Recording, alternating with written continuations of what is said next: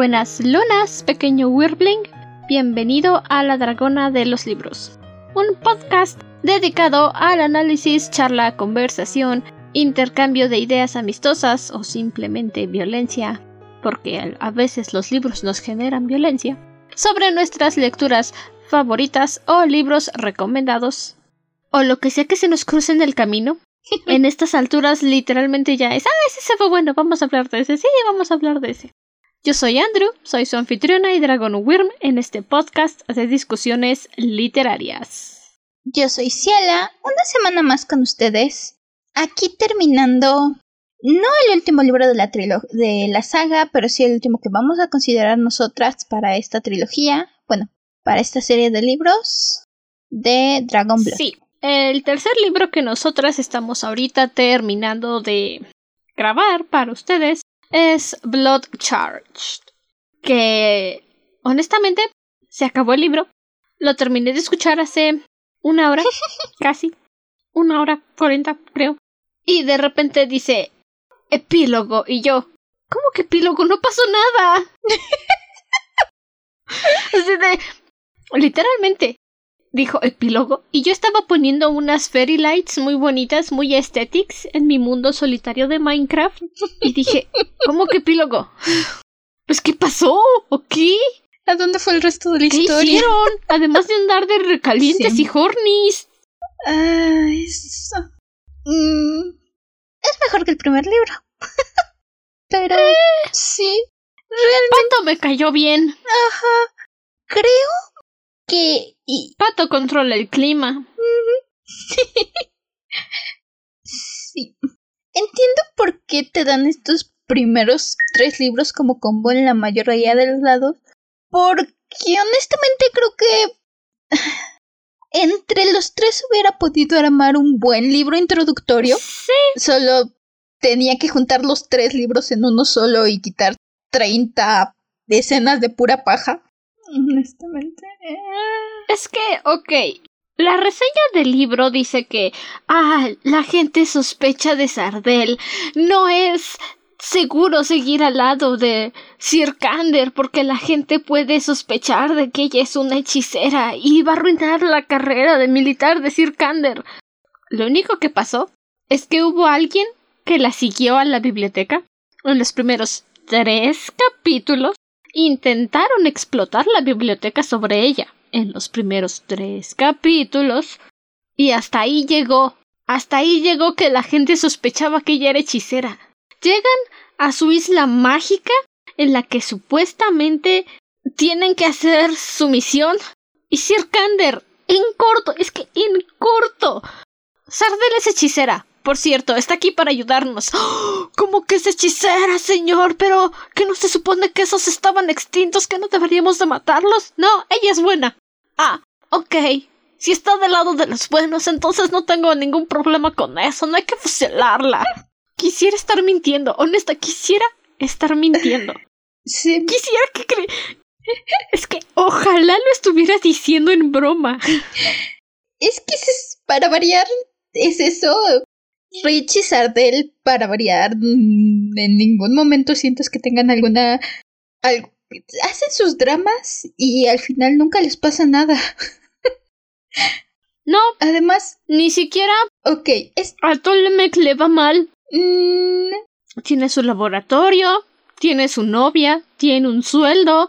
La gente no lo está amenazando con matarlo.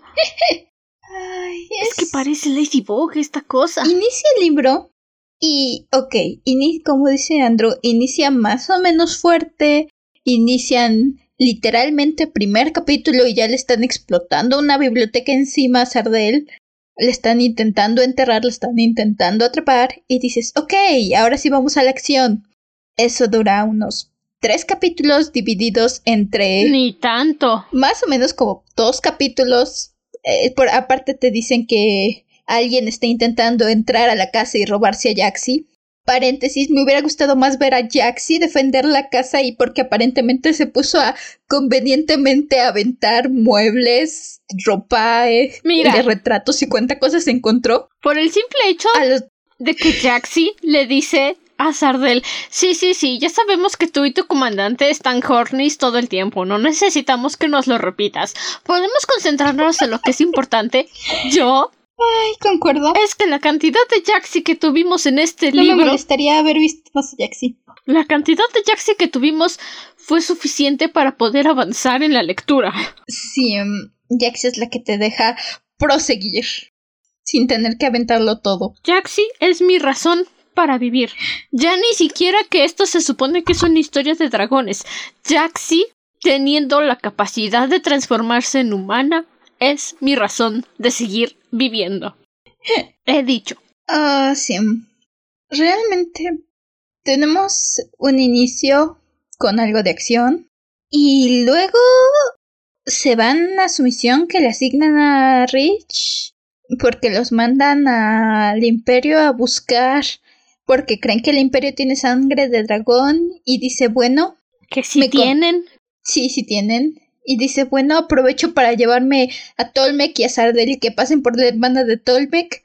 ¿Qué importa que me puedan mandar una, a una corte marcial? Soy el protagonista, todo me va a salir bien. ¿Qué importa que me quieran volver a castigar y me manden a otra prisión de guardia de seguridad? ¿Qué más? Soy Ladybug y todo va a funcionar a mi favor. Ajá. Y ya. El, una gran parte del libro es el viaje. No es tan. Una gran parte del libro es su vuelo. Ajá. Porque tenemos un encuentro con el rey que le dice a Sir Canderby consígueme esta sangre de dragón. Luego a Sir Kander yendo a defender a Tolmec porque al parecer un oficial le está disparando porque cree que fue el que mató a toda su familia en el pueblito en el que el capitán pirata malo que antes trabajaba con Tolmec lo engañó y mató a todos. Y luego este mismo capitán lo drogan, lo enferman, se gomita todo encima y lo van a aventar por ahí. ¿Quién sabe a dónde lo van a dejar? Por, por ahí lo dejan, lo tiraron por la escotilla. Luego llegan, descubren que tienen que pelear contra unas estatuas gigantes, como los ángeles que lloran de Doctor Who, si te volteas se acercan un poco más, y luego terminan todos en el cenicero de un horno gigante y se separan, y entonces Sardel finalmente está resintiendo su magia porque está usando más de la que debería, que quién sabe cómo funciona su magia. No sabemos si es por mana por consumir vida, por... No tenemos idea cómo funciona esto, ni siquiera sabemos si tienen una bolsa de magia en el corazón, como en Jewel House, o sea, nada. y de repente se encuentran al capitán que mandaron de exploración en el horno gigante entre las cenizas y está haciendo explosivos para acabar con todos y dicen ay pues únete al equipo ah sí me uno al equipo y Sardel encuentra la sangre de dragón y se la llevan y todos felices y contentos. Y el libro acaba. ¿Y se acabó? Y epílogo, Sardel, te vas a ir con Tolmec y con la comandante Anne para buscar a la hermana de Tolmec, porque seguramente a donde van hay dragones. Ah, no, chido, chido, chido. Chido. Eh. Chido. No quiero saber más. La aventura en este. Esta infiltración que hacen donde los persiguen y todo es más o menos, intenta ser emocionante, pero la cosa es que son todo lo que descubrió Andrew que pasa en entre que salen este, entre que llegan a buscar la sangre de dragón y lo otro son como cuatro capítulos, cinco capítulos, de los cuales la acción en realidad pasa como en los últimos, pasa como en uno al principio y luego en los últimos dos. Todo lo de en medio es caminar, platicar, volar, Sardel y Rich haciendo sus dramas, porque, o sea, Sardel solita se arma el peliculón, ni siquiera necesita que alguien le diga. Solita se arma el peliculón de decir es que estoy poniendo en riesgo la carrera de Rich y debo de irme y a lo mejor no regreso a Iscandia y me voy y me voy a tener que despedir y le voy a dejar a Jaxi para que nos podamos comunicar ella solita se arma el drama y antes siquiera en dos capítulos después Rich le dice no y dice, ah, ok, ahí quedó el drama. Es que realmente entiendo que sean los primeros tres libros de la autora, pero a menos que ella haya hecho su propia edición, no me explico por qué en su tercer libro la historia no avanza. Mm, Porque esos personajes no crecen, no aprenden, no se desarrollan. El único que ha tenido desarrollo, además de Jaxi, que es perfecta, es Tolmec. sí. Porque pasó de ser un mancipato, de solo estar así agachando la cabeza y decir sí, claro, por supuesto, a tener emociones genuinas cuando llegan al hospital donde supuestamente está su hermana y descubren que no está y tiene un breve momento en el que quiere ponerse a golpear paredes pero dice eso no va a ayudar a mi hermana, vámonos y luego vemos cómo buscar a mi hermana y todos los demás que deberían de ser los protagonistas están como de ¡Ay, mírame! Soy Horny, soy la temporada 3 de Castlevania. Insisto, es que ¿por qué? ¿Por qué? eh, creo que si juntaras estos tres primeros libros, manejaras una perspectiva desde no solo Sardel y Rich, pero también desde casi Tolmec. Quitaras los 30 kilos de paja que tienen entre todos los libros y los intentaras estructurar de forma que empezaras con Sardel y Rich en la montaña, simultáneamente te contaran a Tolmec y a Cass en la aventura de los piratas para culminar en esta aventura y en este punto en un solo libro, sería un buen libro introductorio a la historia. Pero realmente la forma en que lo maneja la autora, tienes tres libros donde avanzas tres pasos. Donde esos tres pasos dos se echaron para atrás, donde cada vez que parecía que iba a llegar a algo se retractó, y donde sí se nota que está intentando agarrar su paso en ciertas cosas, digo, al menos aquí tenemos un vestigio de decir Sardel se cansa, es más de lo que puedo decir del primer libro. En el primer libro hacía lo que quería, como quería, cuando quería. Es Aquí- más de lo que podemos decir de los últimos dos libros. Y no es que en el libro pasado haya hecho Mucho. nada, Ajá, al menos aquí. además de calentarle la cama a Sirkander. Ya. Sí, digo, al menos aquí nos dicen que hace gestos con la mano, que se imagina las cosas, que se cansa, de hecho se desmaya en algún momento porque excede de su energía dos veces porque hace demasiado. Ent- Dos veces. Es que, tenemos vestigios. insisto, bueno, no insisto. Y si es la primera vez que nos escuchan,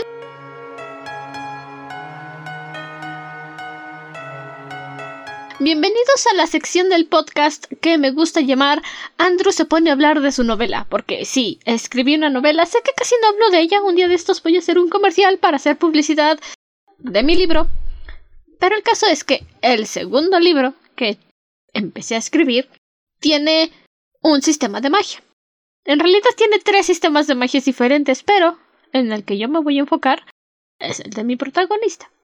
¿Qué hace un sistema de magia bueno? ¿Qué hace que la gente disfrute el príncipe cruel? ¿Qué hace que la gente se enamore de cazadores de sombras? El sistema de magia. Un buen sistema de magia te dice de dónde sacan su poder, cómo lo usan, si tiene limitaciones, si no tiene limitaciones, dónde lo aprendieron, nacieron con él, tienen que ir a una escuela. Esas son las reglas básicas para un buen sistema de magia. Avatar, el último maestro aire, tiene un buen sistema de magia. Son cuatro diferentes, pero es uno solo. Puedes manipular los elementos. Y es algo con lo que nacen. Es algo que aprenden a usar, es algo que les hace daño, es algo que les ayuda. Es un buen sistema de magia. Este libro simplemente dice sus antepasados se cogieron a un dragón, nació un humano que hace magia. Punto final. ¿Cómo funciona? ¿Quién sabe? Tienen sangre de dragón. ¿Cuáles son sus limitaciones? Tienen sangre de dragón. Ah, pero como ya han pasado varios siglos desde que se cogieron al primer dragón, su sangre está muy diluida, entonces ya no son tan poderosos. Ok, y basado en esto, ¿de dónde sacan su magia? Tienen sangre de dragón. Lo más es que le agrega. No hay sistema de magia en estos libros. ¿Cómo es que los... La, oh, el enemigo del imperio está desarrollando nuevas armas más poderosas? ¿Cómo? Pues así. Están usando sangre de dragón. Literalmente. Es esto. ¿Cómo le están usando? ¿Cómo funciona? ¿De dónde la consiguieron? Ay, pues eso te lo contamos en los próximos libros, pero están usando la sangre de dragón para hacer magia. Ok, siguiendo tu teoría, Sardel, estira el brazo. Vamos a hacer armas mejores que las de ellos. A estas alturas, sí, la verdad es que... Insisto, parece que está queriendo agarrar su pie, pero esto es algo que tendría que haber definido y tendría que haber empezado a manejar desde el primer libro. Ya no hablemos del tercer libro y no llegar a nada. Te creería si esto nos lo hubieran empezado a medio semblantear hace, insisto, el, cuando empezamos en la montaña. No que aquí nos lo semblantean y no llegamos a nada. Ah, tenemos vagos indicios de que Sardel se cansa, de que Jaxi se cansa, que Jaxi se sobrecalienta. Eso sí te lo creo, es una pirómana, entonces además es una espada. Ajá. Tiene más sentido que Jaxi se, se sobrecaliente, ¿sabes? Ajá. Nos mencionan que los dragones se transformaban en humano y es así como se mezcló la sangre de humano con la sangre de dragón. Digo. Ok. Tiene sentido. Porque pues a la gente le gustaría cogerse un dragón. Entonces dicen, ah, pues usan su propia magia para transformarse en humanos. Excelente, fabuloso. Me encanta eso. Lo apruebo. Lo que no apruebo es que me hayan arrojado la estupidez de que, ay, bueno, como en cualquier otra especie había muy pocas dragonas hembra, entonces por eso los dragones macho tuvieron que transformarse en humanos para buscar pareja. ¿Qué? Say what now? Lo peor es que los están comparando con un gato. Porque si no son amantes de los gatos o no saben mucho sobre gatos, los gatos naranja tienen más probabilidades de nacer macho que de nacer hembra. Y eso sí está comprobado. Es más común que agarres un gato naranja de la calle y sea macho a que agarres cinco y uno salga hembra. Es que no. Esos sí son raros no pasan, igual que los gatos cálico. Son más comunes encontrarlos como hembra que como macho. ¿Por qué? No lo sé. Simplemente dicen, no, este no es mi género. Ah, ok, está bueno, pues. Gracias por informarme. Y así, la autora dijo, ah, pues los dragones también casi no hay hembras. ¿Cómo que casi no hay hembras? ¿De dónde vas a hacer, ¿De dónde vas a hacer eso? Mm, de que necesitaba una excusa para para, para tener híbridos de dragón y, y, humano de varias generaciones antes. ¡Qué pésima excusa! igual, tenemos nuestros primeros indicios de que está intentando hacer algo steampunk. Porque literalmente están en un sitio lleno de hazers y te dicen, oh, están investigando cómo manejar el vapor. Ah. Así no funciona. esa es su excusa para llamar esto steampunk. El steampunk no va, no funciona con Heiser. Es que por eso digo que esta señora solita escribió sus libros, los editó ella solita, los revisó ella solita y solita los fue a publicar. Porque no hay edición, no hay revisión en esta cosa. A menos que su editor haya salido de una roca y no sepa lo que es el steampunk, que no debería, también, no deberían. Pero es que investigas un género, investigas qué es lo que hace al steampunk popular, no nada más lo estampas en la portada de tu libro pedorro. No. Y mucho menos dices, oh, van a usar el vapor de un geyser para hacer funcionar sus armas. ¿En cabeza de quién cabe semejante estupidez? Ve a terapia, hermana. Ve a terapia. Ya. Honestamente. Ni siquiera se me ocurre qué más decir. No hay. Es más o menos el tamaño de los otros libros, pero. Mm, ni siquiera nuevas críticas. Copy paste las críticas de los episodios pasados. Sí, Tolvik es interesante. Cass sigue siendo chiquita y sigue siendo su única personalidad. Sardel y Rich al menos ahora ya no le pusieron que es excelente francotiradora. Ah, sí, estoy segura que lo mencionan un par de veces, pero como ya no vemos la perspectiva de Cass, ya no tenemos que estarle escuchando cada cinco segundos decir soy una excelente tiradora. Porque. No, tenemos cinco minutos en los que le da un arma a Tolmec y le dice toma, en caso de que lo necesites ella fuera y Tolmec dice no voy a usar un arma y la otra la vas a usar si quieres que te caliente la cama y el otro dice está bien me la llevaré y la voy a usar y la única vez que la usa falla y todavía va la sardina a decirle al menos Anne no va a enojarse de que no usaste el arma que te dio. Eh, Hubiera preferido escuchar a Jaxi, ¿sabes? sí. Si hubiera sido Jaxi, sería divertido. Positivo, tenemos más Jaxi, como dices. Jaxi empieza a comunicarse con Rich telepáticamente y eso abre todo un nuevo mundo de Jaxi criticando, lo cual es divertido. Que también se entera Sir Kander que Jaxi muchas veces está espiándolos cuando están haciendo el sucio y nada más está ahí de burlona y está como de ay qué pena, la espada me ve. Mm, Y Jaxi muchas veces, muchas veces le dice tengo nombre y si no quieres despertar con tus pantalones incendiados me vas a llamar Jaxi. Esa mamona. También me agrada el hecho de que, bueno, me agrada y me frustra porque el que lo esté mencionando Jaxi a cada rato significa que el autor es consciente del hecho y de todos modos lo hace. Jaxi menciona a cada rato que Rich y Sardel jamás se van a una misión enemiga. Ok, hacen todo este plan para dejar al coronel y para llevarse a Sardel. ¿Cuál es su plan? No hicieron uno.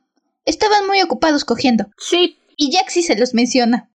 Más adelante pasa otra cosa y, oh, ¿necesitan planear? No, no tienen tiempo. Están mirándose los ojos y diciéndose cursiladas. Y Jaxi otra vez se los menciona. Es divertido ver a Jaxi decirles son unos idiotas, por favor pueden empezar a pensar planes en lugar de estarse coqueteando a cada rato, por eso no salen las cosas tan mal. Pero al mismo tiempo me hace consciente de que la autora sabe qué está haciendo y eso lo hace peor. el hecho de que lo quiera agarrar como un elemento gracioso, como un comedy relief, lo hace todavía más cringe. Porque así como es consciente de que lo que está haciendo es ridículo, es consciente de que no da risa y lo sigue haciendo. Porque aparentemente todos los libros necesitan un comedy relief. Y ese es que Sardel y Sir Kander se la pasan cogiendo como conejos. No, no es divertido. Es molesto. El, el que los personajes hagan idiotez tras idiotez porque están más ocupados cogiendo lo hace frustrante, te hace sentir que no avanzas en la historia. Y sí, honestamente, Lo cual es cierto, no avanzas. ajá, ni siquiera sientes que avanza su relación. Hablábamos de que el libro pasado avanzaba, de que el primer libro donde los conocimos pasaron de 0 a 100 muy rápido. Ahí se quedaron. No hay lo mencionaba, Sardel tiene este momento de hacerse sus dramas sola y solitos hace su drama y luego lo paran. Todo lo demás se mantienen igual, siguen sin consecuencias. Maldita sea, el rey mismo sabe que Sardel es una bruja aparentemente. Rich la escucha, lo escucha al principio hablar con un general. Y le vale queso. Digo, Y todavía no hace nada.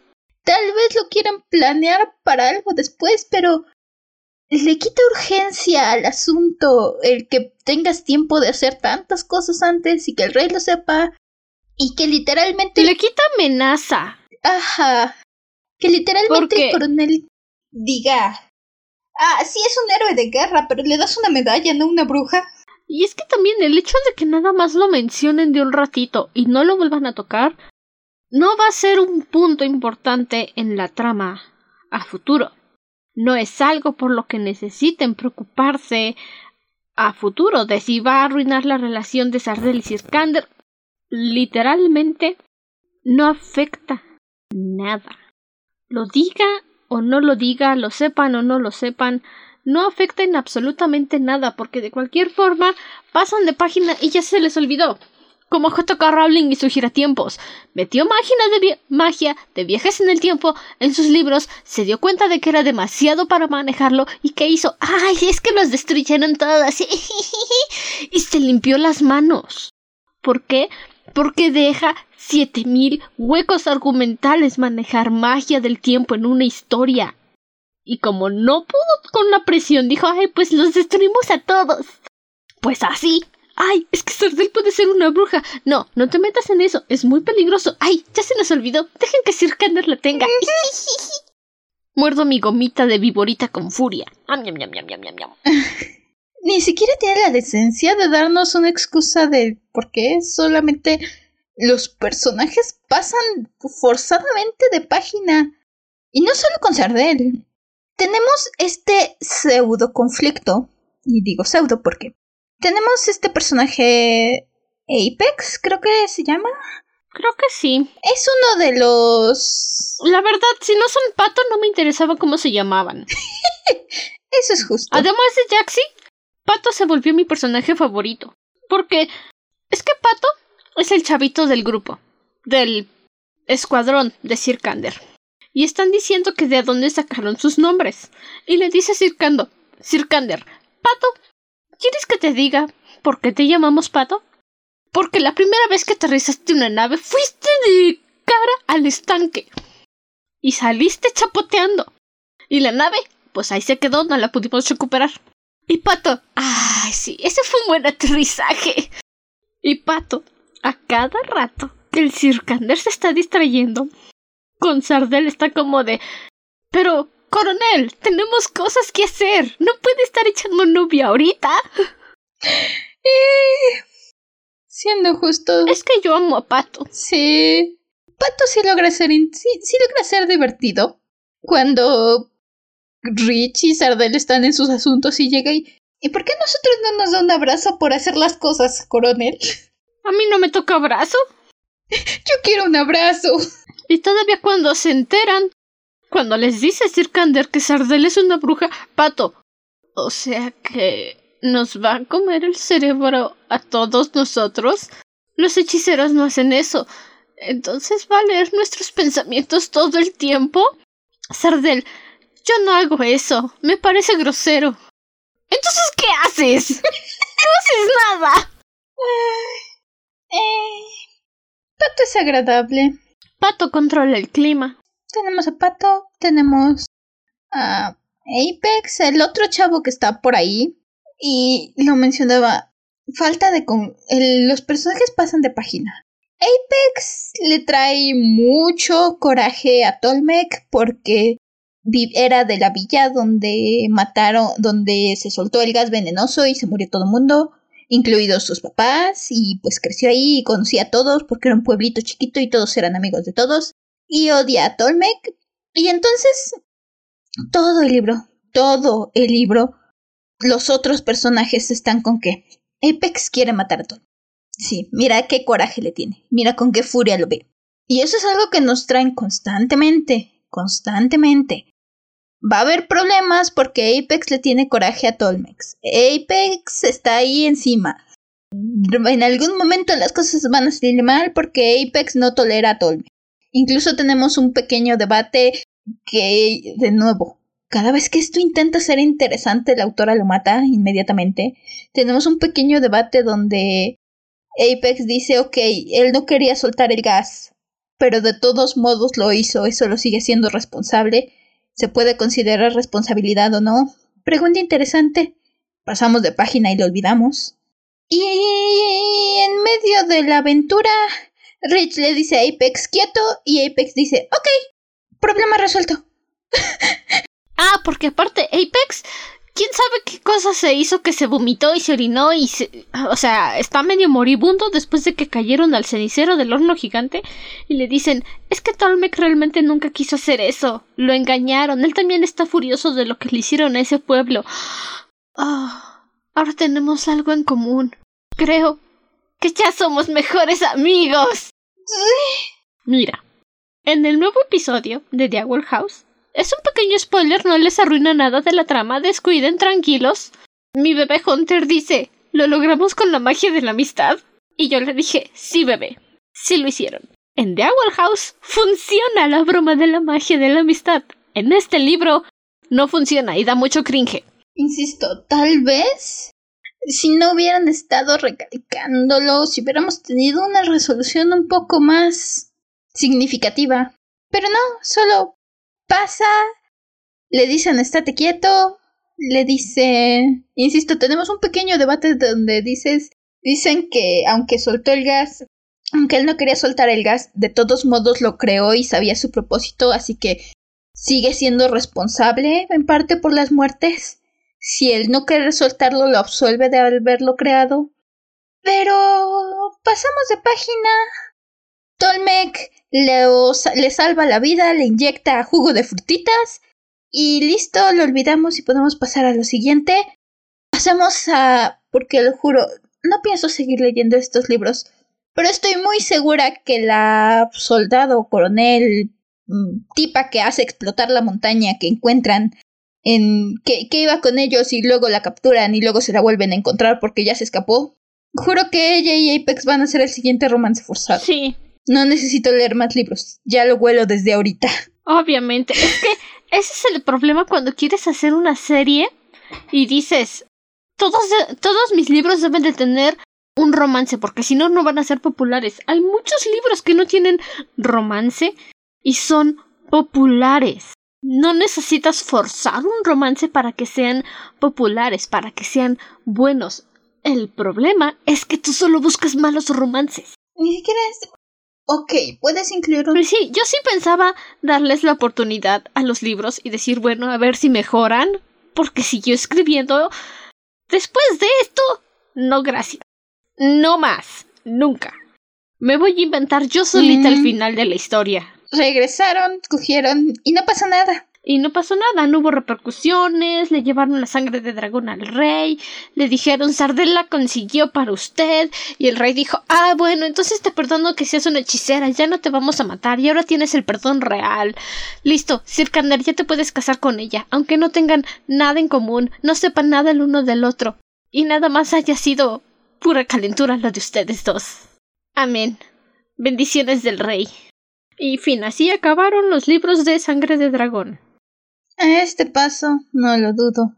Inserta probablemente otras cuatro parejas forzadas.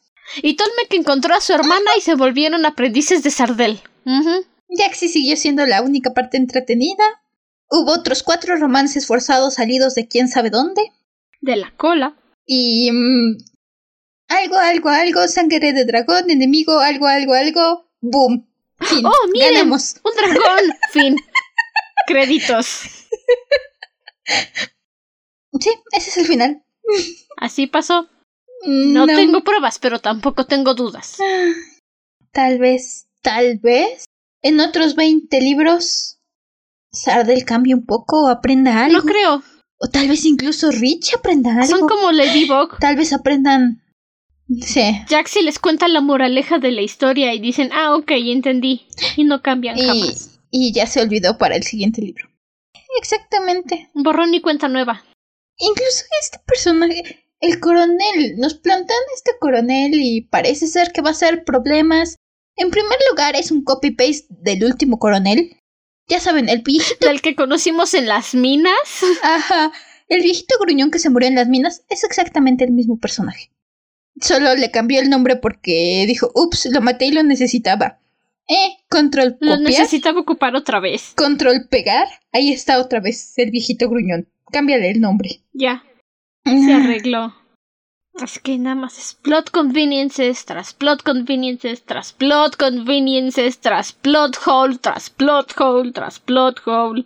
Es lo único de lo que se sostiene este libro. Deus Ex Máquinas y huecos argumentales. La verdad. Que hacen Inception. Hubo un segundo donde hasta risa me dio porque los están atacando las estatuas.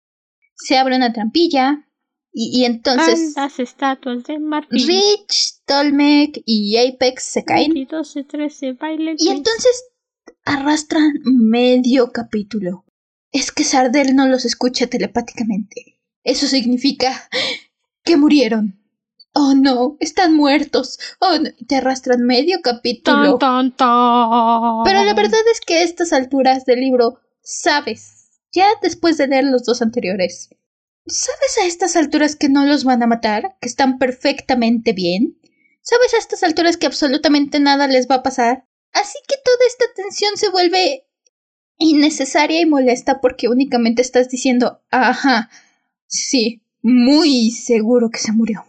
Sí, de verdad te creo. Uy, estoy angustiadísima con la tensión de que ah, no los escucha telepáticamente, han de estar muertos. Ah.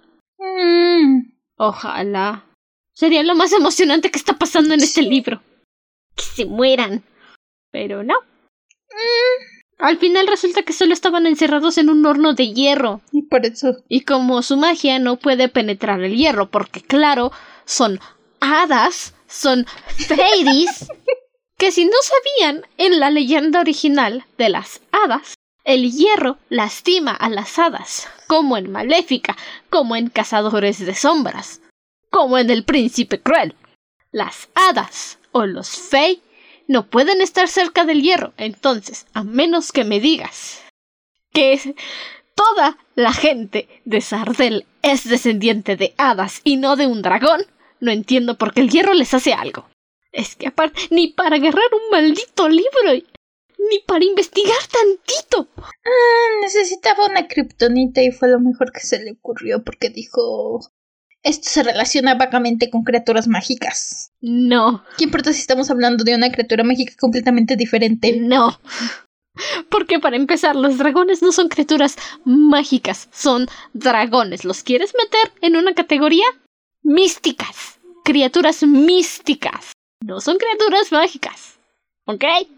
Si bien hay algunos que podrían poseer magia, no los hace criaturas mágicas. Son dragones. Criaturas mágicas, un unicornio. Porque es un ser hecho de magia. Criaturas mágicas, un hipogrifo.